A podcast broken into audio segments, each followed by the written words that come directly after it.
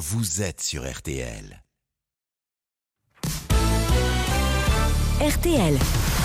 14h, 15h30, le bon dimanche chaud avec Bruno Guillon. Bonjour et bienvenue sur RTL. Merci de nous accueillir en ce dimanche après-midi. Aujourd'hui, on a pris tous les bons dimanches chauds de ces dernières semaines et on en a gardé le meilleur. Du coup, l'émission va faire 16h30. Bon, on m'a forcé de résumer. Donc ça va durer une heure et demie. Et pour cette demi-heure qui arrive, il y aura au menu du Stéphane Rothenberg, du Fabrice Eboué et du Roselyne Bachelot. Mais attention au Salon international de l'agriculture. Merci d'être toujours aussi nombreux à nous écouter chaque dimanche sur RTL. C'est le bon dimanche chaud de Stéphane Rothenberg jusqu'à 15h30. Vous avez une- animé énormément d'émissions depuis euh, 23 ans, Stéphane. On a pris votre CV. Oui. On a vu des émissions que vous avez animées dans une roue. Et donc, on a appelé cette roue la Routenberg. Je vais faire tourner la Routenberg, Oui. d'accord? Et la roue va s'arrêter sur une émission que vous avez, euh, que vous avez présentée. Je vous poserai une question en rapport avec l'émission, d'accord? Et puis, je vous demanderai une anecdote. Ok, On y va? Rappelle, hein. Allez, c'est parti. C'est parti. Magnifique Routenberg. Ah, oui, oui, oui, oui, j'ai une belle tronche là. Normal, Ah bah. paranormal. Et première. alors, c'est pas, c'est pas forcément en- par rapport à l'émission. Je vais vous poser une question euh, en rapport avec le titre. Ouais. La chose euh, la plus euh, anormale, improbable que vous ayez vécue dans ce métier depuis que vous le faites, c'est quoi? Alors, il faut savoir, Normal Paranormal, c'est une émission où on demandait à des gens qui affirmaient avoir des pouvoirs surnaturels Ouais. d'essayer de les tester à l'image. La plupart ils disent c'est pas possible, etc. Et on mettait un scientifique en face.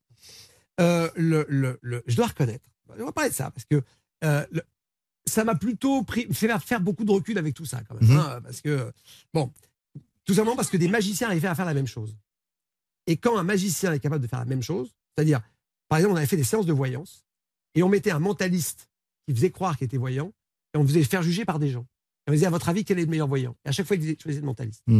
Etc., etc., etc. Mais quand même, je reconnais, un jour, une voyante arrivait dans un endroit qui était un appartement euh, tout à fait normal, avec la, locat- la locataire de l'appartement. Et en arrivant, elle devait sentir les ondes et savoir ce qu'il y avait avant, ce que faisait cette locataire Mhm. et ce qu'était l'endroit. Quelqu'un de très intelligent. Euh, et cette voyante est arrivée, elle a regardé, elle a fait, elle a, elle a réfléchi, etc., etc., je sens, et elle a trouvé. Cet immeuble avait été créé sur le lieu du cirque Medrano. C'était un cirque qui était à Paris, Bien sûr. qui a été détruit. On a fait un, un- pas un HLM, on a fait un bâtiment des années 70 dessus. Et ils ont relogé les artistes du cirque dans cet immeuble. Et cette femme était une ancienne euh, euh, écuyère qui faisait des, incroyables choses sur des chevaux, Mhm. sur le site. Et elle a, ressent- elle a dit, je sais pas, je sens, etc., etc. Et elle a décrit le voile rouge, l'ambiance, le public, le truc. Elle a senti. Tout le monde était scotché, l'artiste était en larmes, etc. Parce que, je, pas dans le détail. Et après, je me suis dit, la vache. Et ensuite, j'ai regardé.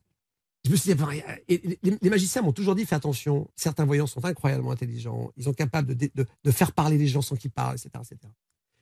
Et j'ai repéré quand même une photo à droite, j'ai repéré deux, trois trucs, et du coup, je peux pas dire, Ouais. est-ce que cette personne a une fulgurance Ouais. et a un talent Ou est-ce qu'elle est d'une incro... et- Ou peut-être qu'elle connaissait le quartier avant, et qu'elle savait qu'avant il y avait le cirque, et qu'elle a pigé le truc. Euh, en tous les cas, j'ai été bluffé. Voilà. Mais peut-être que c'est un, un tour de magie. Je ne saurais jamais. On refait tourner la Routenberg, si vous le voulez bien.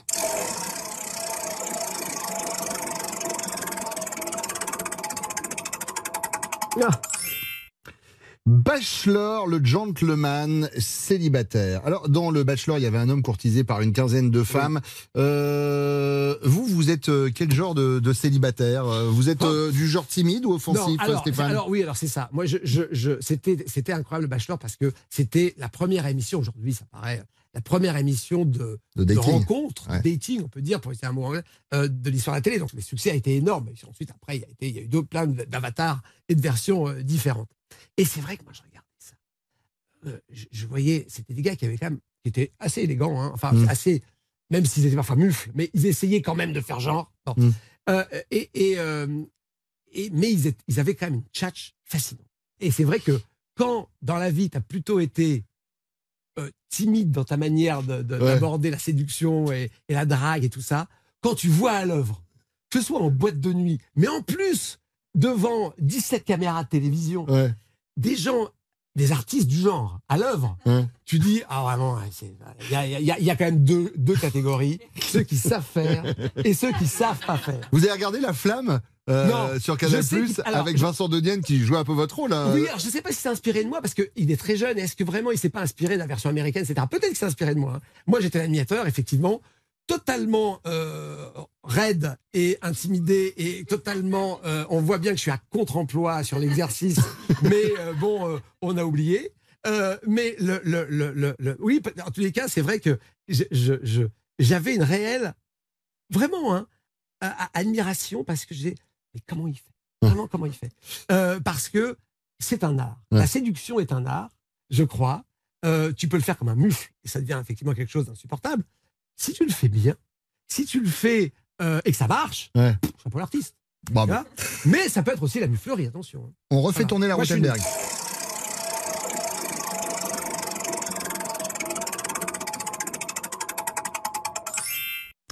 Star intime. Ça, c'était sur M6 avec Loana en 2003. Euh, ça vous fait quoi euh, de vous voir parfois dans les magazines People en photo? Est-ce que vous lisez ce qu'on lit sur vous Non, alors pas du tout. Le, le, le- D'abord, je pense que ça m'est pas beaucoup arrivé.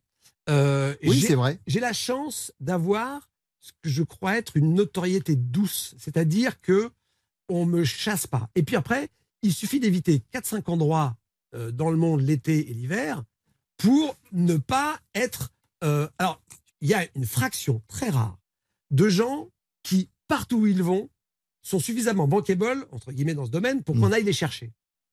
Mais c'est très, très peu. Les rois, les reines et les fées, quelques-unes, euh, quelques superstars du rock, mais la plupart des gens, il faut juste éviter 4-5 endroits dans le monde Mm. et on n'a plus de problème. Donc, je, je, c'est peut-être des endroits très bien, mais il suffit d'éviter euh, euh, Saint-Tropez, euh, etc. c'est dommage, parce que c'est super. Mais, voilà. Donc, en, en dehors de ça, alors ensuite, tu as quand même les rumeurs, les gossips, les machins, les trucs, etc. Mais euh, j'ai cette. J'ai, euh, je, je, je, je- on me poursuit pas. Mhm. Ensuite, c'est vrai que les gens sont très gentils avec moi. Je fais plein de photos, des machins, des trucs. Mais c'est vrai que euh, ensuite, euh, les, les, les, les trucs, je, je les ai pas. Mais j'ai l'impression que ça va, qu'on se fout pas trop de ma gueule. Mais, mais voilà, c'est vrai que je serais embêté si le truc le plus gênant, c'est pas la photo, Ouais. c'est la photo sur la plage, Ouais. super disgracieuse, Ouais. où t'es euh, qu'est-ce qu'il a pris cher. Voilà. Bah, je Ça, l'ai eu, c'est moi, ça, truc, je la connais. C'est ouais, moi qui l'ai, moi. D'accord. bon. Euh, voilà. Et, et c'est vrai qu'il y a un moment ou un autre, l'été, euh, à moins de passer 18 heures à la salle avant, voilà. Ça, j'aimerais pas. Ça va peut-être peut-être m'arriver, hein. Mais euh, voilà, ça, j'aimerais pas l'avoir, celle-là. Là, Alors qu'on s'en fout, en fait. C'est vrai. Mais ouais. tout le monde regarde en disant, putain, la vache. Mm. C'est J'avoue. pas comme à la télé, hein. On refait tourner la Rothenberg une dernière fois.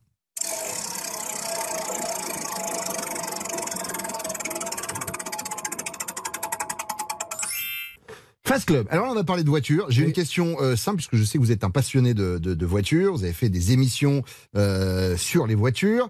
Est-ce que vous avez tous vos points sur votre permis, Stéphane? Alors, alors jusqu'à présent, j'en avais 12, ça paraît incroyable. Et là, je viens d'en perdre deux d'un coup. Ah. Euh, donc j'ai 10. Euh, c'est pas encore Deux, dangereux. ça veut dire c'est un petit excès deux fois, de vitesse. deux fois une. Ouais, Deux fois une. excès de vitesse léger. Ouais, c'est ça. euh, je, je sais plus. Ça m'a énervé d'ailleurs. Ouais. Euh, ça m'a énervé. ouais, ouais, ouais, ouais, ouais. Ça, c'est un truc. Bon. bon, c'est. Je reconnais que ça m'énerve. Farmer sur RTL. En 1924, 12 alpinistes décident de s'attaquer au mont Everest. Bravant tous les obstacles, avançant dans la neige et le froid, ils marchent pendant des jours et des jours. Mais au bout de trois semaines, le contact est perdu. Plus aucune nouvelle. Jusqu'à aujourd'hui, sur RTL, où vous écoutez Bruno Guillon dans le Bon Dimanche Chaud. Et les alpinistes? Ah ben non, eux, ouais, ils sont morts. Penser l'Everest, c'est dur quand même. Adieu hier, c'est le spectacle et la tournée de Fabrice Eboué qui fait son bon dimanche show sur RTL, tournée 2022-2023. Alors euh, Fabrice, je le disais, on a adoré ce spectacle. C'est vrai que vous reprenez quelques thèmes que vous avez déjà abordés euh, dans d'autres spectacles, comme les tueurs en Syrie. Voici Fabrice, votre interview fait divers. Fabrice, Est-ce que, comme Xavier Dupont de Ligonnès, c'est vous qui vous occupez des travaux de bricolage à la maison? Non, je suis pas manuel du tout. Euh, une ampoule qui commence à grésiller, c'est six mois, avant qu'elle- six mois avant qu'elle soit changée. J'ai un rapport au manuel qui est catastrophique. Fabrice, est-ce que, comme Jonathan Daval, après une bonne raclette, vous n'avez pas forcément envie de faire des câlins? Oui, c'est un des sujets du spectacle. On rappelle que le soir du meurtre, il mange une raclette, que sa femme lui demande un rapport sexuel. Et c'est un des thèmes que j'ai Je dis, on baisse pas après une raclette. Euh, voilà, on a le ventre gonflé, on pue de la gueule. Tu baises après une soirée sushi, il y a de l'oméga 3, du gingembre. Voilà, je dis, on baisse pas après une raclette. Et je dis, ils sont certainement tous puissants en Savoie. Et, et effectivement, c'est un des thèmes du spectacle. Non, mais surtout, vo- votre imitation de Jonathan Daval qui est constamment en train de se plaindre et qui pleure. Mais on a, on a quand même eu le, le plus grand tartuffe de l'histoire. Enfin, c'est du Molière, cette pièce de théâtre. Il a menti pendant des mois en chialade absolue. À la télé. La représentation sur tous les médias imagés, c'était lui en train de chialer. Et, et- et tout le monde voyait une pauvre victime, un, un mari éploré quand on apprend la vérité à la fin. Donc il, mé- il- il mérite quand même qu'il y ait un traitement euh, quelque peu moqueur, ce monsieur-là. Euh, c'est l'interview fait divers de Fabrice Eboué. Cher Fabrice, est-ce que comme euh, Nordal Lelandais, vous aimez danser au mariage des copains? Ça, c'est c'est terrible quand même. Mais moi, je suis persuadé qu'il y a jurisprudence et que les gens maintenant font encore plus attention à leurs invités pendant les mariages. C'est- C'est terrible quand même de, de dire... euh, Fabrice Eboué, est-ce que comme Émile Louis, vous êtes un adepte des transports en commun? Je, je, je- oui, je, reste très transport en commun. J'habite à Paris, donc on n'a pas, on n'a pas trop le choix. Je suis vélo et transport en commun. oui. Enfin, vous habitez à Paris, mais vous bougez un peu de, de temps en temps. Euh, Est-ce que euh, Fabrice Eboué, comme les frères Jourdain, vous êtes déjà allé au carnaval de Dunkerque? Non, non, j'aimerais beaucoup, cela dit, mais jamais fait. Euh, Fabrice Eboué, est-ce que comme Véronique Courgeot, vous ne savez plus ce qu'il y a dans votre congélateur? Gros- grosse affaire, un Courgeot. je crois que c'est, je crois que c'est l'affaire où il y a eu plus de blagues de fait, euh, Ouais, ouais. parce que c'est simple, évidemment. Le congélateur, les surgelés, les gosses, il y avait plein de choses à faire. Mais ouais, non, non, grosse inspiration aussi. Euh, Fabrice Eboué, pour finir, est-ce que comme Cédric Jubilard, vous avez déjà essayé les sites de rencontres? Non, je, je suis pas de cette génération-là. Voilà, je suis très content qu'on ait fait cette interview maintenant, puisque pour tout vous dire, juste avant d'attaquer l'enregistrement de cette émission, il y a le patron d'RTL. On parlait du spectacle et le patron d'RTL a dit Mais moi, tous les, vannes sur les tueurs en série, tout ça, je suis très friand. Comme ça, on se dédouane. Une équipe de choc, le talent, l'exigence et les dernières technologies de pointe au service de la perfection. Ah bah tout ça, ça sera pour plus tard. Pour l'instant, c'est le bon dimanche chaud. Et c'est Roselyne Bachelot qui fait son bon dimanche chaud sur RTL. 682 jours. Le bal des hypocrites, c'est sorti chez Plomb. Je le précise, c'est toujours important, surtout quand on a les gens de la maison d'édition qui Oui, sont dans ils mon sont dos. là en train de me surveiller. oui. Alors dans ces 682 jours, évidemment, vous avez croisé des artistes, vous avez croisé des camarades politiques, d'ailleurs pas forcément des, euh, des camarades. Il y a beaucoup de noms, mais puisque nous sommes ici en direct du Salon de l'Agriculture, euh, où on trouve tous les animaux de la ferme, on a décidé de faire un lien entre les animaux qui peuplent les fermes et les hommes et femmes politiques. C'est-à-dire qu'on va faire une sorte de portrait chinois. Et je Ah oui, euh, c'est ça. Il y a quelques cochons et beaucoup de serpents. et bah justement, on va voir. Si je vous demande euh, un homme ou une femme politique euh, fort comme un bœuf, Ah, il y a, y a quelqu'un qui a beaucoup de force, c'est Marlène Schiappa. Marlène Schiappa, force mentale Ah oui, c'est une fille très très bien, j'aime, je l'aime beaucoup. Parmi les hommes ou les femmes politiques, qui fait le plus le coq Quelqu'un qui aurait beaucoup de poules, c'est ça que vous voulez dire Non, j'étais plus sur le côté qui fait un peu le fier, mais si vous avez quelqu'un à balancer au niveau des poules, je prends aussi. hein. Quelqu'un qui fait un peu le fier, mais ils font tous le fier. Ils sont tous des coqs, j'ai du mal à trouver un nom particulier. Euh, qui est le plus cochon? Non, mais je veux, je veux le dire d'une façon gentille. D'accord, hein. très bien. Alors, Éric Dupont-Moretti. Ok. Qui est têtu comme une mule? Mais Jean Castex est assez têtu finalement. Hmm. Mais c'est quelqu'un pas que vous appréciez mule. beaucoup. Ah, moi, je l'adore. Vous le dites. hein. Jean, je t'aime. D'ailleurs, il n'a pas été déçu en revenant euh, sur le livre au moment où il a fallu débloquer euh, des crédits pour votre ministère. Euh, pour être sûr que ça venait de vous, vous lui avez même écrit une lettre Oui, oui, manuscrite, pas piqué des, des vers. C'est-à-dire Ah bah, vous y êtes allé franco. hein. Bah, c'est-à-dire, il lui n'était pas déçu de vous avoir nommé, je pense. Non, mais je lui ai dit, je serai pas un ministre Haillon euh, qui laissera, qui regardera la culture crever sans, Hmm. sans réagir et, et on me jettera pas des, on me jettera pas quelques sous comme on jette des cacahuètes à travers la grille d'un zoo. Moi, je veux 2 milliards et je, et je les ai. Et vous les avez eus. Voilà. Avec qui vous êtes resté commun, copain comme cochon Ah, euh, j'ai- gardé beaucoup d'amis euh, dans l'ancien gouvernement, mais euh, je pense à Bruno Le Maire en particulier, Mhm. avec lequel j'ai des liens très tendres. Quel homme ou quelle femme politique a failli vous faire devenir chèvre? Peut-être Xavier Bertrand, quelquefois. Hein. Mm. Et enfin, qui monte le plus sur ses grands chevaux Qui s'énerve facilement parmi tous ceux ou toutes celles que vous avez croisés? Ah, on a reçu des engueulades d'Emmanuel Macron euh, en début de Conseil des ministres, pas piquer des gaufrettes. hein. RTL, keep it simple. RTL. 14h, 15h30, le bon dimanche chaud avec Bruno Guillon. Et un Bruno peut en cacher un autre. Bon, D'ailleurs, vu ma corpulence, je peux cacher trois Bruno Solo. Vraiment, Oh, tu t'es- pu t'es venir en musclé. bande. T'es musqué. Bruno Solo fait son bon dimanche chaud sur RTL. Euh, alors, j'ai ramené une machine à café parce que on, on va refaire un truc qu'on n'avait pas fait depuis longtemps, c'est l'interview euh, Nespresso. Je cherche pas à faire un placement de produit, euh, cher, Bruno. La Si caractéristique tu de cette, du gars, c'est fait. Hein. de cette euh, je, je suis un très mauvais influenceur, il me verse rien à chaque fois. Euh, la problématique de ce genre de machine à café, si vous avez déjà été am- amené à l'utiliser, c'est que le temps pour faire un café est des fois soit extraordinairement long, c'est-à-dire pour faire un espresso, ça peut durer une minute, ou des fois extrêmement court. On ne sait jamais. Ouais. D'accord? D'accord. Donc là, ce qu'on va faire, c'est que je vous pose une question. Au moment où je vous pose la question, je lance le café, mais dès que le café est prêt, vous arrêtez de répondre. D'accord. Ok. C'est bon? Ah, punaise. Je vais commencer par la fin alors. Bah, je sais pas. Faut que vous je me commence par la, fin de mon raisonnement. Vous- non, mais ce que je dois dire est passionnant, Ah, mais des fois, ça va. je commence par la fin. Des fois, ça va très Ah vite. oui, D'accord. Des fois, ça va très vite.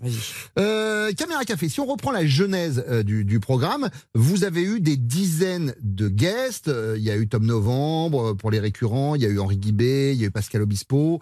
Guillaume Depardieu, il y a eu Cadmerade. Maïwenn, on a eu Cadmerade. le, souvenir particulier que vous avez eu avec, avec un guest, c'était lequel et pourquoi? Et il m'a dit à la fin qu'il reviendrait peut-être si on faisait un sketch un petit peu dans le même esprit. Ah bon, ça va, je peux continuer. Donc la personne dont je parle, c'est Guillaume Depardieu. Ça a été un, un- parce que Guillaume Depardieu, j'ai une histoire un peu particulière avec lui. C'est grâce à lui si j'ai fait la vérité si je mens. Parce qu'il devait faire le rôle que- qui m'avait été proposé. Il, a- il venait d'avoir son petit accident euh, de moto, gros accident de moto. Ouais, vous savez quoi? Je- J'en prends un double, je rappuie. Gros et, accident moto. et- il a appelé Thomas Gilou alors que j'étais avec lui. Il a dit écoute, il y a un gars là qui est vachement sympa. Tu devrais le prendre dans, La vérité si je mens. Thomas Gilou m'a vu et j'ai été pris pour le rôle. C'est grâce à Guillaume. Donc j'étais très ému quand il est venu faire euh, l'imbécile avec nous dans, euh, dans Caméra Café. Et c'est un type pour qui j'avais la plus grande, plus grande des, des tendresses et on- il pouvait pas en être autrement. Premier café, attention, on ne gaspille pas. Euh, on va le donner à Karina qui travaille sur l'émission. Euh, et voici la deuxième question, c'est l'interview Nespresso. Bruno. Ouais. Est-ce qu'à un moment, Ouais. vous avez eu peur qu'Hervé Dumont et Jean-Claude Convenant dévorent Bruno Solo et Yvan Le Bolloc? Ah ben c'est plus qu'une peur, c'est qu'à un moment effectivement Merci. je me suis Ah ben non mais c'est la machine. hein. Moi je, excusez Bruno. Bah non mais euh, je suis, je suis désolé. c'est génial, surréaliste. Je voyais bien qu'il y avait des choses à dire, mais je suis, je désolé. On parlait de partenariat. euh, Bruno. Partenariat De Non, partenariat. Partenariat, parce que Oui. partenariat, par définition, ça Si, ne veut rien dire. C'est pour des parvenus. Oui, voilà, c'est. C'est pour des parvenus. Le parvenariat, C'est- c'est pour un fils d'eux qui fait une émission et par ses atouts, père ou mère, il a de l'argent. Voilà, Ça, c'est un partenariat, C'est. Ouais. Euh, on parlait de partenariat tout à l'heure, cher Bruno. Est-ce que vous avez jamais eu envie de nouer un partenariat avec Nescafé, par exemple, ou alors avec Renault pour l'Axantia de Jean-Claude, ou Célio pour les chemisettes de Hervé Bah non, parce qu'on leur faisait pas de la pub. Ils trouvaient qu'on n'était pas assez classe par rapport à ces marques, et notamment Nes- Nescafé, ils nous ont dit toujours, non, vous, vous dévalorisez l'idée même du café. Donc vous n'aurez jamais de partenaire avec nous. Et je crois que c'était Lipton qui nous a à un moment euh, euh, soutenu, qui était notre partenaire. Parce qu'ils s'en foutaient, on servait jamais de thé dans l'émission. Mais Donc euh, voilà. ah, j'avais posé une question, mais c'est fini. Pardon, excusez-moi. C'est Euh, dingue, hein, c'est vrai en plus, hein, je te jure. Attention, euh, dernière question. Hervé Dumont, c'est un regard sans grande ambition qui se prête une importance qu'il n'a pas. Alors, sans transition, quel pourcentage de Bruno Solo y a-t-il dans Hervé Dumont? Je vais prendre mon temps. J'espère que le café va s'arrêter suffisamment vite que je n'ai pas à le dire parce que ce sera un aveu terrible. Ce sera un aveu terrible de dire quelle est la part de Bruno Solo dans Hervé Dumont. Je veux croire qu'il y a 0%, mais la vérité m'oblige à dire. Je vais prendre un double. Non, non, non, non. Ah, non, non, non, non, non, non, non. RTL, Pride. RTL. 14h, 15h30, le bon dimanche chaud avec Bruno Guillon. Chantal Latsou fait son bon dimanche chaud pendant encore une petite demi-heure sur RTL avec nous jusqu'à 15h30. On parle de la pièce 1983 euh, qui cartonne au théâtre de la Porte Saint-Martin. Alors Michel Davidson, c'est votre nom sur scène. On n'aurait pas pu faire grand-chose avec euh, ce nom-là parce que vous savez que nous, quand on prépare l'émission, on essaye de tout analyser. Donc on se dit voilà, la carrière, c'est fait. On a fait tout à l'heure. Après, l'artiste s'appelle comment? Chantal Latsou. Est-ce qu'on a un truc? Ouais, ouais, là-dessous. On va lui faire l'interview là-dessous. Et vous allez voir où ça va nous mener. Euh, attention, effet spécial, et j'explique tout de suite aux auditeurs d'RTL qui n'ont pas la vidéo ce qui va se passer. Euh, nous allons poser devant vous une petite table avec des gobelets. Sous chaque gobelet, au-dessous de chaque gobelet, Génial, il y a- il y a une photo. Et donc normalement cette photo est censée vous ramener à une anecdote. Donc vous soulevez une cloche au hasard, vous dites la photo et normalement ça, vous pouvez il y a même des effets spéciaux. Vous pouvez basculer le gobelet en avant, il est attaché. Voilà. Oh, Première les photo, vous avez quoi Oh, les Madame Boudin. Alors un boudin. Je sais pas pourquoi je m'étais m'appeler Madame Boudin. Dans, Mais oui, c'est votre Maggie. premier rôle dans la série Maggie en fait. Exactement, ils m'ont appelé Madame Boudin alors que j'étais pas du tout Boudin. Quelle idée de m'appeler Madame Boudin. Ça s'est passé comment? J'avais lu dans une interview qu'avec Rosie Vart, c'était pas si simple que ça. Elle était charmante. Elle était, aujourd'hui on dirait, elle était un peu attachante, Elle était ça? un peu attachante. Non, elle voulait pas que je sois belle en fait. Et un jour, on m'avait mise très belle parce que j'étais habillée en mariée. Je pensais me marier avec le docteur. Ouais. Je suis arrivée sur le plateau, elle a dit Oh, Elle est trop belle, c'est sorti comme ça. Va la rhabiller. Mon Dieu. Et l'habilleuse a tenu. Elle dit Non, je peux pas, c'est trop tard. Euh, Qu'est-ce qu'il y a là-dessous Soulevez un autre gobelet, euh, Chantal? Alors, Qui c'est? Gérard Lenormand. Gérard Lenormand. Ah oui, je ne reconnais pas trop. Alors, hein, ben, on a change pris une photo un peu ancienne. Euh, alors, il paraît que vous êtes fan de Gérard Lenormand. J'adore ces chansons. Et alors, un jour, vous avez eu l'occasion de le croiser et vous avez voulu lui prouver que vous étiez fan en chantant. En chantant, et malheureusement, je vais chanter des chansons de Maxime Le Forestier, des, des chansons de tu passeras, De Delpech, de j'ai vu. Delpech, tu, tu- tu passeras euh, de temps en temps, je garderai l'appartement. Mais c'est pas moi, ça c'est Delpech. Ça c'est pas moi, c'est le Normand. Quel enfer Il s'est pas vexé, il est adorable, j'aime beaucoup. Euh, Une autre, un- une autre question là-dessous. J'adore ce jeu. Oh, un plot, c'est mon mari.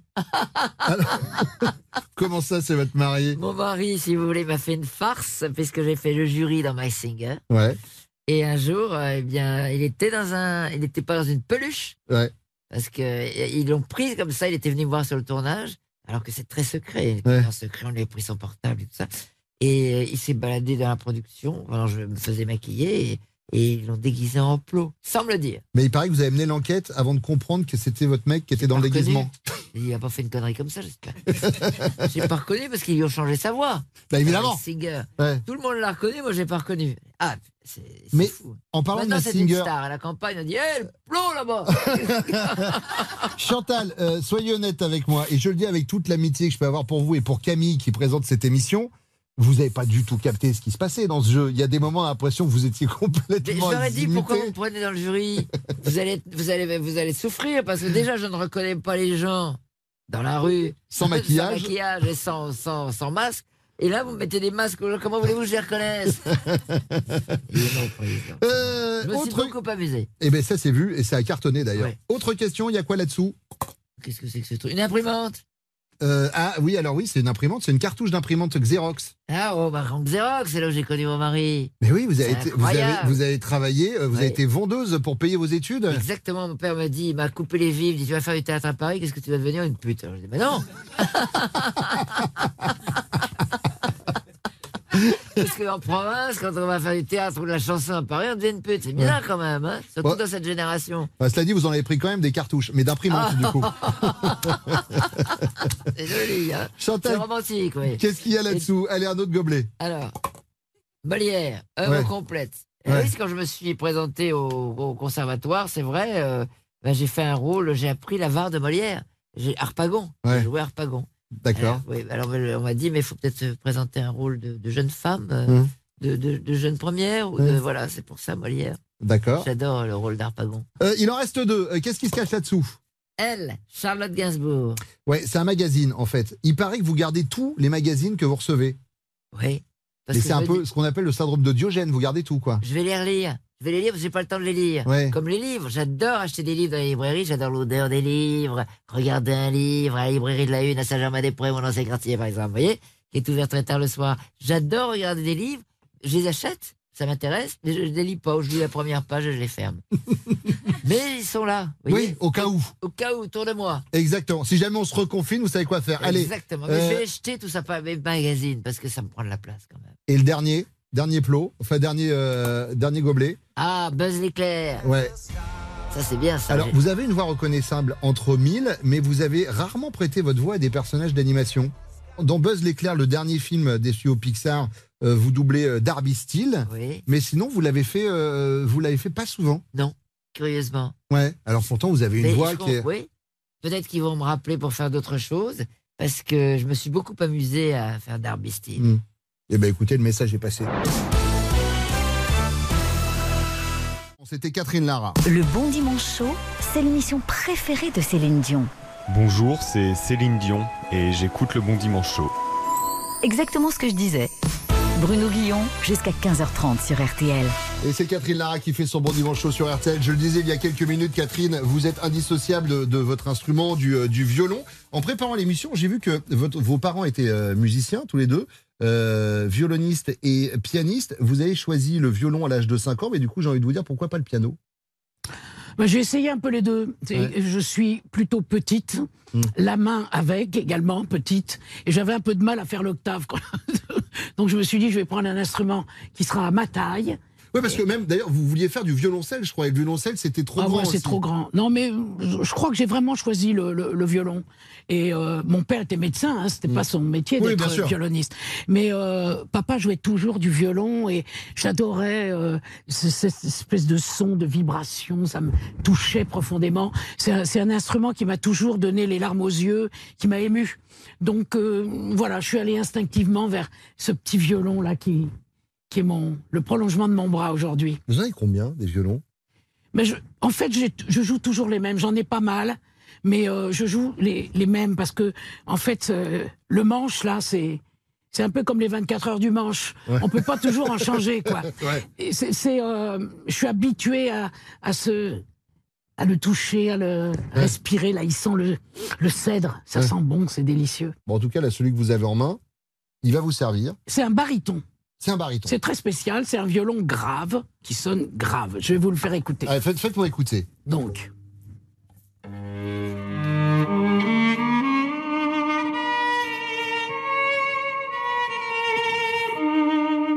Alors, vous savez quoi, Catherine? Je vais vous poser des questions et vous allez me répondre en musique. Par exemple, euh, s'il y avait une mélodie pour présenter Catherine Lara. Euh, Catherine Lara, ben Catherine Lara, présentez-vous en une mélodie.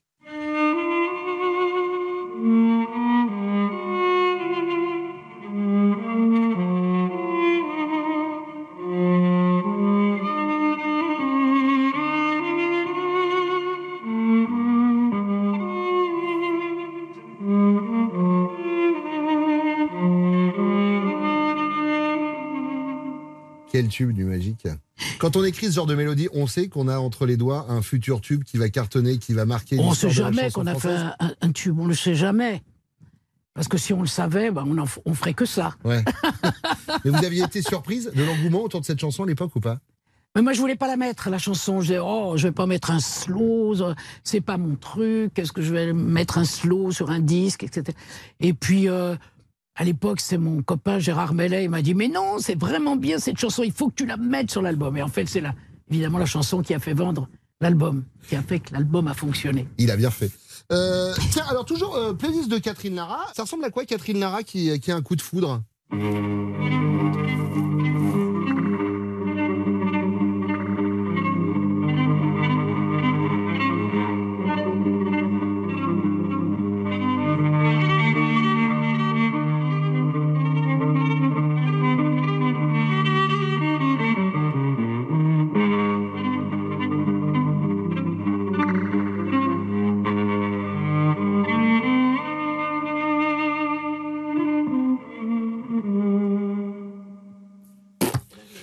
Regarder jouer des heures. dans ma chambre.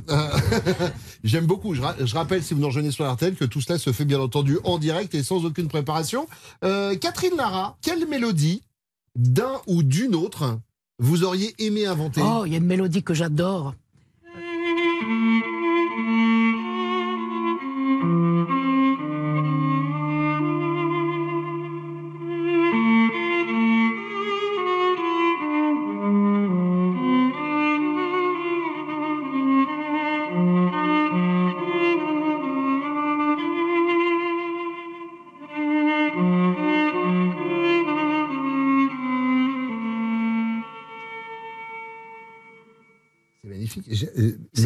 Schindler. C'est ce que j'ai dire, musique du film La liste de Schindler de Spielberg, on est Oui, d'accord tout à fait. Ça m'avait fait craquer cette, cette mélodie, j'ai trouvé ça sublime. Magnifique. Une petite dernière Une mélodie pour conclure là maintenant cette interview, ce serait laquelle?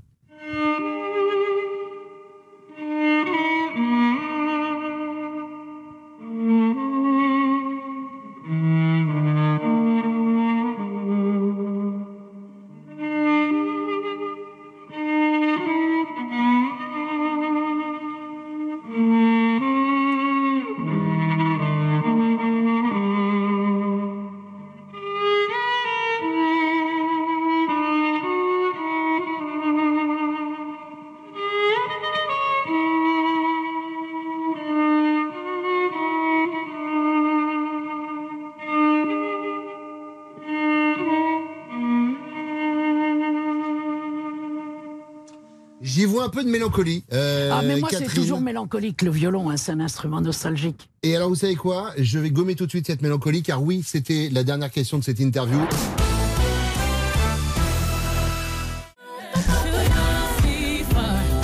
Bon après-midi sur RTL. RTL, vivre ensemble.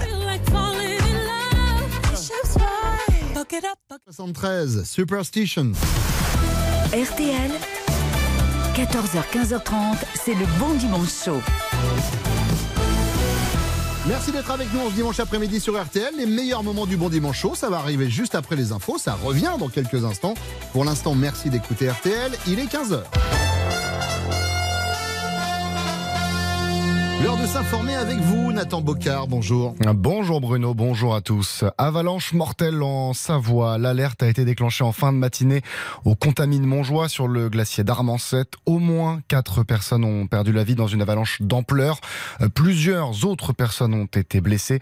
Le bilan reste provisoire, mais les secours sont mobilisés et deux hélicoptères survolent la zone. La reine des classiques euh, continue RTL vous fait vivre le Paris-Roubaix grâce à vous, Nicolas Georgerot, qui suivait la course depuis, euh, depuis la fin de matinée. Nicolas, plus que environ 88 km restants, c'est cela? Exactement, et avec euh, la trouée d'Arambert euh, fidèle à sa légende, puisque les favoris se sont euh, dévoilés juste avant de négocier cette trouée d'Arambert quelques kilomètres avant, donc avec notamment Wout van Aert, le Belge, le Néerlandais, Mathieu Van Der Poel, ainsi que le Suisse Stéphane Gue. Et il y avait le Français Christophe Laporte, équipier de Van Aert dans ce groupe, mais au terme de cette traversée de 2500 mètres dans cette trouée d'Arambert, Laporte a crevé et distancé de ce petit groupe de favoris. La situation de course, ils sont très à l'avant avec donc Van Aert, Van der Poel, Kung, Degenkolb, l'Allemand en 2015, mais également l'Italien Filippo Ga et Mathieu Van Der Poel a deux équipiers euh, dans ce groupe de 13 qui est vraiment le groupe des, favoris et, et, euh, derrière à environ 40 secondes Christophe Laporte seul isolé pour essayer de revenir mais ce sera compliqué. Il y a également euh, Pedersen euh, danois qui est dans ce groupe. Donc c'est vraiment le groupe de favoris. Et le peloton est maintenant à 1 minute 1 minute 10 et il reste encore eh bien euh, 12 enfin, 18 pardon 18 secteurs encore à négocier. La route est longue jusqu'au vélodrome de Roubaix. À tout à l'heure. À tout à l'heure, Nicolas Georgerot, on vous retrouve à 16h et désolé pour ces quelques petits problèmes de, connexion. Suite et fin de la euh, 30e journée de Ligue 1. On file tout de suite à Lyon. Rejoindre Raphaël Vantard. L'OL euh, recevait Rennes. Raphaël, on vous a quitté sur le score euh, d'un à zéro pour Rennes, mais c'était euh, sans compter sur une impressionnante réaction lyonnaise. Eh oui, ce n'était pas arrivé depuis 14 mois. 14 mois que l'Olympique lyonnais n'avait pas inversé la tendance dans un match, mené 1-0 à la mi-temps sur un but de l'ancien lyonnais Amine Gouiri. Les lyonnais sont revenus d'abord grâce à Corentin Tolisso, puis ça grâce à des réalisations de Lacazette et Barcola. Les lyonnais l'emportent et paradoxalement, alors que l'on croyait leur saison terminée, les Gones se relancent 7 du classement à 5 points seulement des places européennes. Les Rennais, eux, par contre, marquent le pas et voient sans doute les espoirs de podium et de 4 place définitivement s'envoler. Victoire donc presque surprise, j'allais dire, de Lyon sur sa pelouse face à Rennes. 3 buts à 1. Merci beaucoup Raphaël Vantard et en ce moment même coup d'envoi simultané d'Ajaccio, Auxerre, 3 Clermont, Montpellier, Toulouse et Reims, Brest, Reims justement. Où vous vous trouvez Dimitri Ramelot Coup d'envoi dans, dans, quelques instants ouais, Ça joue même au foot depuis eh bien, 3 minutes euh, ici euh, Nathan à, à Delaune. Alors deux équipes qui ont euh, plein d'espoir. Un Reims qui était 7 mais Lyon l'a gagné donc a pris à 7 place. Reims 8 donc désormais qui espère encore secrètement jouer l'Europe. Mais bon, la 5 place qualificative est, est loin donc il faut prendre des points et ça pousse derrière. Donc il faut gagner pour le stade de Reims. Et les Brestois qui ne veulent surtout pas retomber euh, dans la zone euh, dangereuse. Mais ça pousse également derrière avec Strasbourg, euh, 16e avec, euh, euh, avec Strasbourg effectivement et avec Auxerre, voilà, juste derrière. Donc on espère voir des buts, on en aura parce que les deux équipes doivent gagner. Merci beaucoup Dimitri Ramelon, on vous retrouve à 16h et puis sachez qu'à 17h05, Monaco se déplace à Nantes. Et puis l'affiche de la soirée, c'est Lorient-Marseille à 20h45, ce sera à suivre bien sûr dans RTL Foot à partir de 20h. Pendant qu'il est encore temps, il vous reste encore une douzaine de minutes pour parier sur le quintet de Longchamp, le prix de cheville qui partira à 15h15. Et Dominique Cordier vous conseille l'As, le 12, le 9, le 14, le 16, le 11 et le 3. As 12, 9, 14, 16, 11, 3. Et l'outsider d'RTL, c'est le numéro 9. See You Boy. Il est 15h et précisément 4 minutes. La suite des meilleurs moments du bon dimanche chaud, c'est avec Bruno Guillon. Merci Nathan. Prochain point sur l'information sur RTL. Ce sera tout à l'heure à 16h. RTL. 14h, 15h30. Le bon dimanche chaud avec Bruno Guillon. Dernière ligne droite du bon dimanche chaud sur RTL. On se dimanche après-midi et vous vous sentez seul. Eh bien, vous ne le serez plus. Parce que, à côté de vous, sur votre canapé ou dans votre voiture, je vais amener Michel Denisot, Kev Adams ou encore tout de suite Manu Payette. Ce sont les meilleurs moments du bon dimanche chaud sur RTL. Au premier jour, Dieu créa l'homme et la femme. Le reste de la semaine, il créa la nourriture, la nature, le soleil, les animaux, le jet ski, la gingivite, le moonwalk, un store. Bref, après une semaine de boulot, rien de tel qu'un bon dimanche chaud. Bruno Guillon sur RTL. Emmanuel 2, c'est le nouveau One Man de Manu Payette. On parlait tout à l'heure du côté boomer. Être boomer, c'est aussi un peu avoir une certaine maturité, Manu, une certaine expérience. Je me souviens, Manu, de la première fois où euh, vous êtes monté sur scène.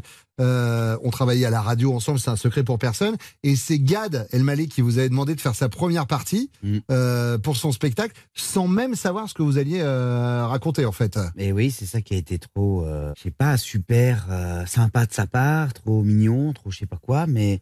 euh, Bah, il vous file quand même les clés du camion d'une salle où il n'y a pas 25 personnes. Ouais, ouais, c'est clair, c'est clair. C'était le truc dans la rue. Je, me suis c'est une blague, c'est pas possible. Il m'a rencontré.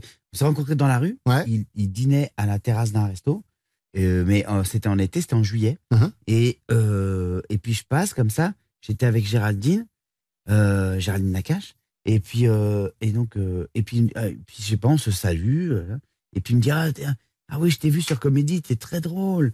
Alors déjà, moi, c'était bon, déjà ça. Ouais. Je dis, bah merci, c'est gentil. Il me dit, il faudrait que tu écrives ton spectacle. euh, Tu devrais écrire un spectacle. Je dis, bah je suis en train de le faire. Il me dit, écoute, si tu as 10 minutes de prête en octobre, c'est le mois où je reprends la tournée, euh, viens, je te- je t'invite à faire ma première partie. Mais comme ça, dans 5 minutes, dans la rue, j'étais debout, avenue de Villiers, je peux même te dire où, le resto n'a pas changé de nom. Et je me dis, mais c'est pas possible, c'est une blague. Là, je remonte, je me mets dans un état pas possible, et puis bah, euh, je commence à écrire, et puis, euh, enfin, je commence à écrire. Je, je commence à sélectionner le, le passage que je vais proposer à Gad euh, pour sa première partie. Et il me dit, non, non, je suis sûr que tu vas faire un truc super, c'est pas la, j'ai pas besoin de lire. Et il y, avait son père, David Elmaleh, ce soir-là, à Genève. Donc, je suis allé à- en octobre à Genève. Et son père. Et puis, il est venu dans ma loge. Il m'a même mis une loge. Il arrive dans la loge et tout. Il, il vient me voir. Il dit Comment tu vas, mon petit gars Ça va et tout? Je dis Ouais, ouais, ouais. Et puis, il me dit Oula, non, mais ça va pas du tout. Et je, je dis Bah, ça va pas du tout, en fait. Il dit Non, mais ça va pas du tout. Et là, il dit Euh, Les gars, le gars va pas bien. Et là, il me prend les poignets, comme ça. Et il me dit Détends-toi, respire, respire. En me, en me, en me, comment en me massant un peu les poignets, vois, comme ça, tu vois, hyper, euh, enfin hyper gentiment. J'avais déjà plus mon père, et là tout d'un coup, de manière hyper paternelle, il me faisait ça, tu vois. Et, et comme ça, il me dit, respire, est-ce que ça va aller? T'es bien? Tu vas pouvoir y arriver? Je suis sûr que ça va être super. T'inquiète pas, mon gars. C'est génial. T'inquiète pas. Comme ça. Et boum, je suis monté sur scène, j'ai fait la, la première partie. Et j'ai ce souvenir là de ses mains, je les sens encore sur mes poignets, euh, comme une espèce de. Il me communiquait un- Ouais, ouais. une énergie, une force euh, pour que je tombe par. là. J'étais vraiment à deux doigts Mhm. de défaillir. Et là maintenant, ça va mieux? Non, bah non. je- je- je- je- avant, avant le début de l'émission, là, il y a, euh, il y a Régis Ravalas qui est venu me voir, euh, c'est le directeur d'RTL, qui me dit Dis donc, ça va pas, toi? Donne-moi tes poignets. Donne-moi tes poignets, il paraît que ça marche sur toi. Donc, je donne mes poignets. Manu, en préparant l'émission, on est quand même, parce que je le disais, la présentation, on demande à des gens qui vous connaissent de vous présenter, mais on est quand même allé voir sur la page Wikipédia, c'est toujours très sympa les pages Wikipédia. Euh, Il y a cinq pages euh, vous concernant, et, et, et en fait c'est trop long. On s'est arrêté à la première ligne, en fait on s'est arrêté au premier mot. D'accord. Emmanuel. On va donc faire une interview Emmanuel. Super. Si vous étiez Emmanuel Macron, vous, for- vous feriez quoi pour être euh, réélu euh, une nouvelle fois? Je partirai. Si vous étiez Emmanuel Chin, est-ce que vous feriez enfin quelque chose pour les buissons que vous avez au-dessus des yeux? Euh, euh, je sais pas, ça fait longtemps que je l'ai pas vu. C'est vrai, Mais, mais je me demande s'il y a, il y a toujours. Ouais, il y a toujours. Il y a toujours. Il y, a- il y a- il y a toujours. Il y a des animaux maintenant qui vivent dedans. On a entendu un tigre la dernière fois. Euh, Est-ce que, comme Emmanuel Curtil, la voix française de Jim Carrey entre autres, on, on vous dit souvent qu'on vous a déjà entendu quelque part? Oui, bien sûr. Une fois même, j'ai réservé un, un taxi. J'appelais la G7. Ouais. Et donc j'appelle. Et je dis oui, bonjour, j'aurais une voiture s'il vous plaît, euh, à telle adresse, je sais plus où j'étais. Euh, voilà. euh, et avant de donner mon nom, la personne me dit Mais vous n'êtes pas Menu Payette? Au téléphone, je dis Bah si. Mhm. Il je vous ai reconnu direct.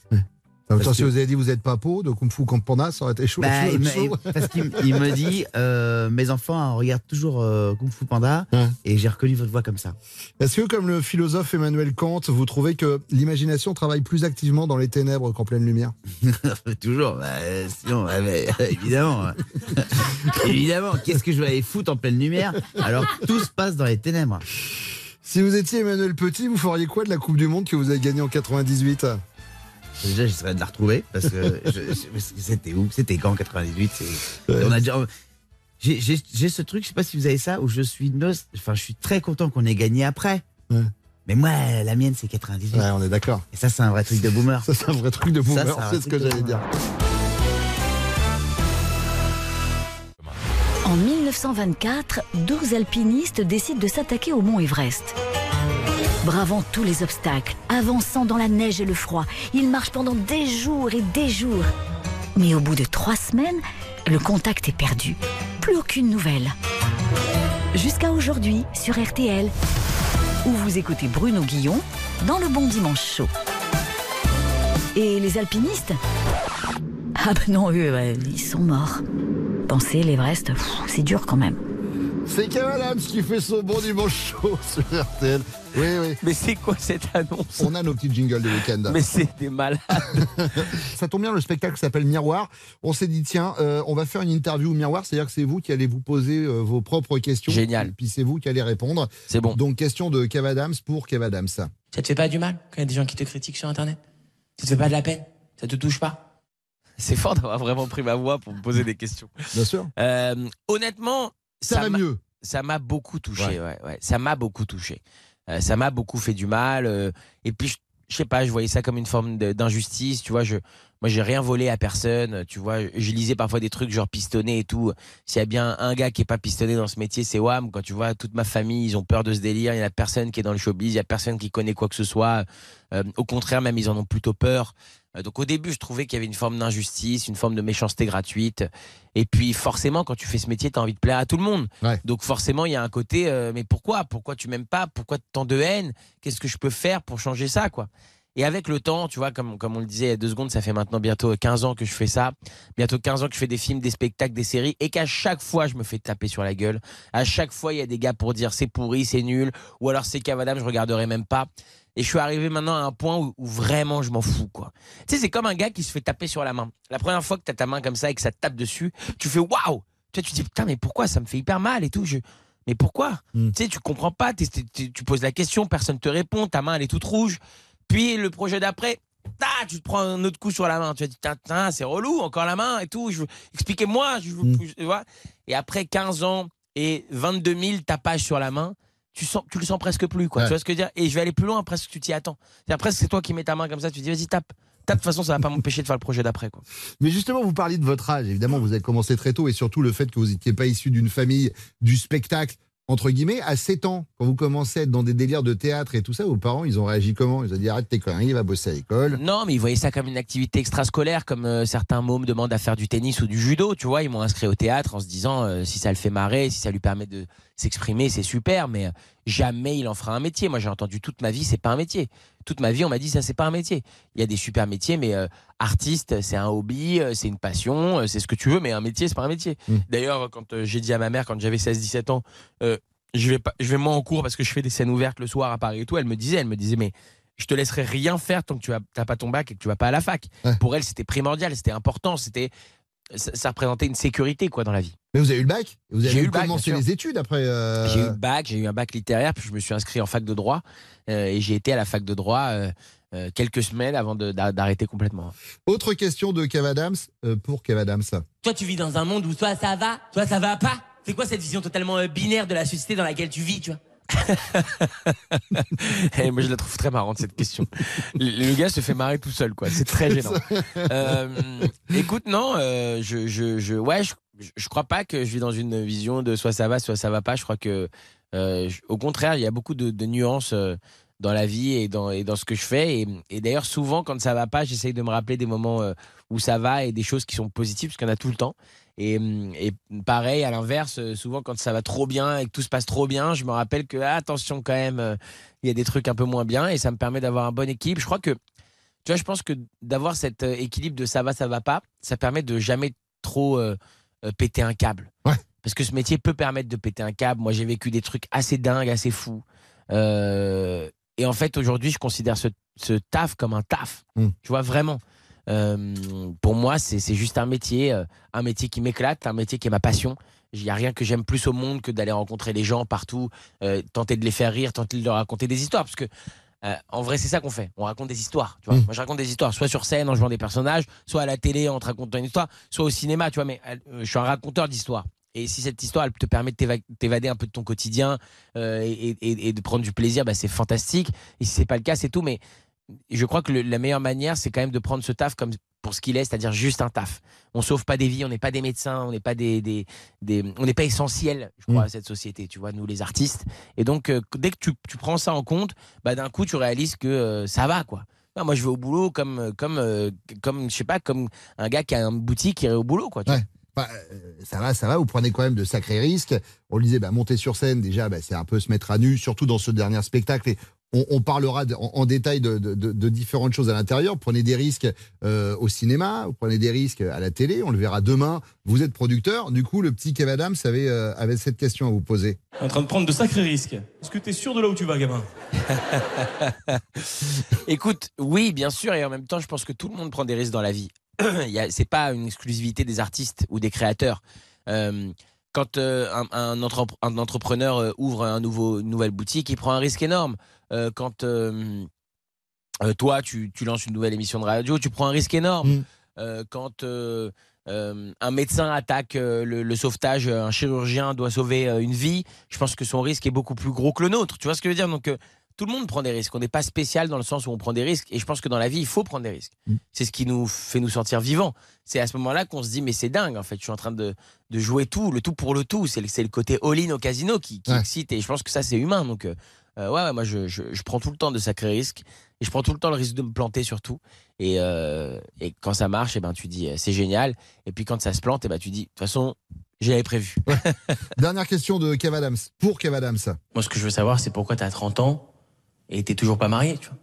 Ouais, ça c'est ma mère qui t'a payé pour poser cette question-là. Euh, écoute, je bosse à fond, je, je suis passionné par ce que je fais, mais profondément passionné. C'est pas juste hein, une expression, quoi. Tu vois, c'est même euh, dans, dans mon temps libre, je réfléchis à, ça, ça pourrait faire un film énorme, ou ça, ce serait génial, ou euh, ce concept-là, faudrait le faire. Donc, euh, quand on taffe, c'est ta passion, ça te prend beaucoup de temps, et, euh, et puis voilà, je j'ai pas l'impression que je suis à cette période-là de ma vie encore, donc. Donc ça prend le temps que ça prend. Je crois pas que c'est des choses qui se, qui se commandent hein, de toute façon. hein. Mais là, quand vous parlez comme ça, vous me laissez pas indifférent, Kev. Ah ouais? Ouais, je sais pas ce qui se passe. Ça te donne envie de divorcer, Bruno? Ouais. je, suis en train de, je suis en train de franchir le pas, la mine de rien. Au premier jour, Dieu créa l'homme et la femme. Le reste de la semaine, il créa la nourriture, la nature, le soleil, les animaux, le jet ski, la gingivite, le moonwalk, un store.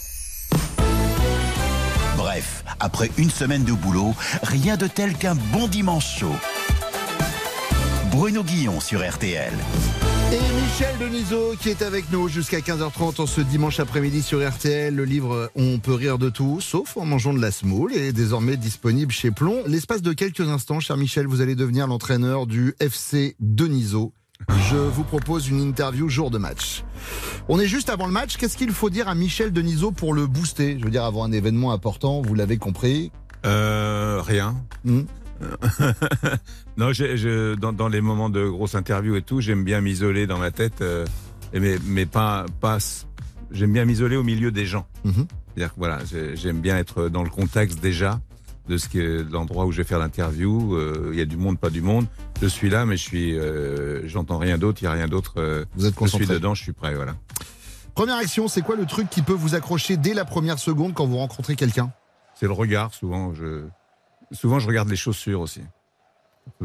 Je- peux comprendre, Dominique Farrugia m'avait toujours dit, je regarde en premier euh, les chaussures et ensuite la montre. Ouais, moi je- je- j'en ai déjà parlé de ce sujet avec Dominique. Effectivement, je regarde souvent les chaussures en premier. Ouais. Ça Et définit si elles, quoi sont, si elles sont bien, je fais un compliment sur les chaussures, ce qui est toujours une surprise pour les gens parce que c'est pas fréquent. Mhm. Et donc on démarre euh, par les par le par les pieds et après on on avance. J'adore vos Nike. Euh, coup franc en votre faveur à la 9 minute. Quelle action, quel moment a tout changé euh, dans votre début de carrière, Michel? Euh, c'est que je me retrouve à, en 74, je pense, euh, propulsé à TF1, qui était encore service public, Mhm. quand la création de TF1. Avec Yves Mourouzi. Et j'ai commencé à faire le journal de 13 heures avec Yves Mourouzi. Je pense que j'étais un peu au-dessus de mes moyens à, à l'époque journalistique, quoi. Donc il fallait que je sois, je travaillais comme un fou euh, parce que j'étais, j'avais pas la culture, je pense. J'ai pas fait d'école, rien du tout. Donc je me suis retrouvé. J'avais déjà travaillé. Enfin, j'étais déjà journaliste depuis un moment, mais mais faire le 13 heures, c'est quand même, euh, c'est c'est pas rien, quoi. Et puis à l'époque, il y avait il y avait il y avait deux chaînes, trois chaînes, donc il y avait même pas de médiamat, mais c'est des millions de gens qui regardaient. Et, et, et de toute façon, le journal, c'est le journal. Et je pense que j'étais ric-rac pour le faire, quoi.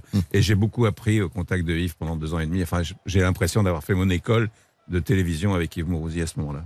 En préparant l'émission, euh, vous n'a- vous n'avez pas eu le bac, vous l'avez euh, tenté trois fois. Ah, non, moment- j'étais une, une époque où il y avait le- on passait le bac deux fois. Première partie en première, deuxième partie en terminale. Donc j'ai fait en première, j'ai passé une fois raté la première partie, deux fois raté. Je triple, je vais dans la Creuse, euh, dans un établissement qui veut bien me recevoir, et il supprime la première partie à ce moment-là. donc je passe un examen probatoire que j'ai qu'à l'oral, et donc j'ai rien, et, je, et en terminale, en philo, je faisais rien, donc j'ai raté, doublé, bref, rien. Ouais. Et comme quoi, à l'arrivée, hein, ça marche quand même. Euh, carton jaune, quel projet vous avez failli accepter, mais euh, vous vous êtes dit, ah, eh, finalement, euh, non, j'y vais pas. Il y en a pas un qui me vient à l'esprit, mais c'est vrai que je, je marche beaucoup au feeling. Et... C'est vrai que vous avez été approché euh, pour faire de la politique, oui, et ah oui, notamment ah bah par oui, Emmanuel oui, oui, Macron. ça, oui, oui, plusieurs fois. Euh, même pour, enfin, même jusqu'à jusqu'à ministre. hein, donc, Ouais. euh, mais je, ça, je, la dernière fois, je suis rentré chez moi en riant, quoi. C'était pour être ministre de quoi, si c'était pas discret C'était pas des sports. D'accord. voilà. Alors je m'étais dit ministre des sports, bon pourquoi pas. La culture C'était pas. ouais, voilà. Ouais. Et c'est pas un truc qui vous aurait. euh, Non, non, non, non, je suis pas André Malraux, quoi. Carton C'est rouge. ce que m'a dit ma fille. Quel projet vous auriez vraiment dû refuser et vous regrettez de ne pas avoir dit non? J'ai- pas de spécialité, donc je suis allé naviguer dans beaucoup d'endroits, Mhm. beaucoup de secteurs journalistiques, de radio, de télé, le matin, le Cinéma, midi, le soir. réalisation, euh, euh. ouais, le- j'ai dirigé Vanity Fair. Enfin, j'ai fait des, des choses euh, très très différentes. J'ai eu cette chance-là de pouvoir me promener dans, la, dans des activités diverses qui m'ont toujours intéressé. Je suis intéressé même si si j'ai pas forcément un, talent au départ pour le faire. Mais j'ai eu la chance aussi souvent d'être très très bien entouré. Alors même ce qui a pas bien marché, je regrette pas totalement parce que soit on gagne, soit on apprend. Et j'ai appris. C'est une interview jour de match, passe décisive dans votre vie professionnelle. Qui a été votre meilleur camarade de jeu? Parlait de Monrouzi tout à l'heure. Ouais, Ça peut Monrouzi, être aussi bah, André Rousselet qui a fait appel bah, à vos services pour la création de Canal. C'est le jour où Pierre Lescure m'a appelé pour euh, entrer à Canal, alors qu'on savait pas du tout où on allait. Et on a failli aller dans le mur au bout de six mois. Et après, l'histoire est devenue euh, magnifique. Et oui, c'est ça. L'arbitre demande la VAR. Comment vous avez vécu les évolutions technologiques dans votre boulot? Je veux dire, la, la multiplication des chaînes de télé, l'arrivée d'Internet, la façon de consommer les écrans qui a, qui a diamétralement changé depuis une dizaine d'années maintenant. Bah, je- ça m'intéresse. La, la preuve, c'est que je fais un, bouquin à partir d'Instagram, donc c'est que j'y passe, passe du temps sur les écrans, euh, euh, les, les- les écrans multiples qu'on a aujourd'hui et, et tout ce qui les, tout ce qui les approvisionne. Donc je, j'essa- j'essaye de suivre à peu près. Je suis pas un champion d'internet, mais je, je suis curieux de tout ce qui est, de tout ce qui transmet de, de l'information, de l'actualité, euh, quel que soit le, le réseau, quoi. Donc soit Twitter, Instagram euh, en particulier. Changement à la 87e minute. Hmm. S'il faut vous remplacer, qui pourrait vous succéder là maintenant? Ah bah, je fais, je fais pas grand- là et ici là, euh, Valérie Zetoun. Fin de match. Est-ce qu'un jour vous avez planifié le, le moment où vous allez arrêter ou euh, Bah, là, je suis en ce moment, je, je, je travaille, je fais un La retraite, on en parle beaucoup en ce moment. Est-ce que c'est je un sais, truc non, non, qui vous... Je euh, vais pas, je vais pas entrer de, je serais indécent de ma part vu la vie que j'ai de parler Hmm. d'interférer dans le débat sur la retraite par rapport à des gens qui ont des vies qui sont beaucoup plus dures que la mienne. Donc, euh, je vais pas euh, faire ça. Mais moi, je, je- effectivement, j'ai largement dépassé l'âge de la retraite. J'ai largement mes cotisations. euh, voilà. Mais euh, m'arrêter, je, je- là, en ce moment, je fais un document. J'ai ce, ce livre qui sort et puis je fais un documentaire pour la 2 euh, pour- qui sera diffusé le 28 mai sur la dynastie Rassam Berry et j'y passe beaucoup de temps. Et, enfin, je fais un, un 90 minutes, donc je suis là-dedans en ce moment. Puis après, je verrai. Peut-être que je, peut-être que je ferai autre chose. Je suis, je suis- je m'occupe, je suis grand-père aussi. hein. Troisième mi-temps, il est comment le Michel Denisot Il se lâche en fin de soirée ou pas? Il est en train de se tourner vers Valérie Zetoun, ça veut tout dire.